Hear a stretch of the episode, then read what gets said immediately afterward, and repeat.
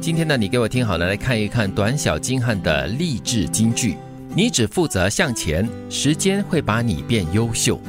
嗯，只要顾着去做就行了。嗯，其他的就是附加的。对你只要迈开脚步往前走，嗯嗯，时间呢，自然而然的就会在你走的过程中把你变得越来越优秀但是时间没有给予你任何的承诺，说是短时间的，是长时间。啊！对对对，所以这个你就不能计算。关键就在于向前。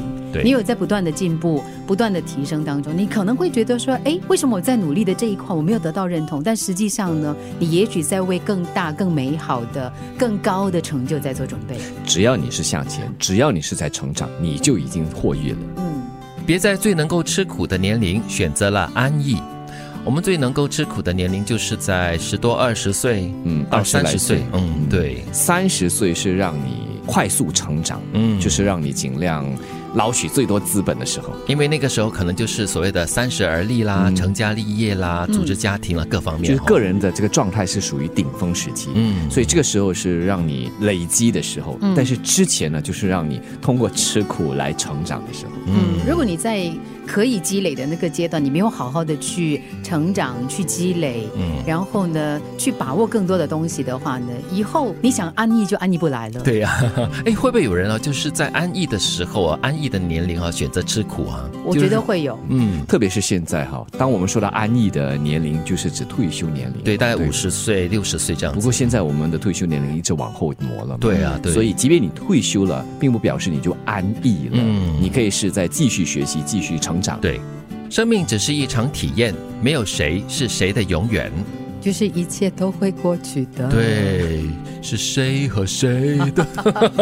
真的，真的，呃，所以他讲的很对，就是生命只是一场体验，而且你的体验过程中呢，就是有很多人是来来往往的，没有谁跟是谁的所谓的永远的、永恒的一个人。所以周润发跟吴倩莲跟你说，不在乎天长地久，对只在乎曾经拥有。曾经在一起过。我觉得关键就在于在这个过程当中，这个体验当中，你到底感受到了什么？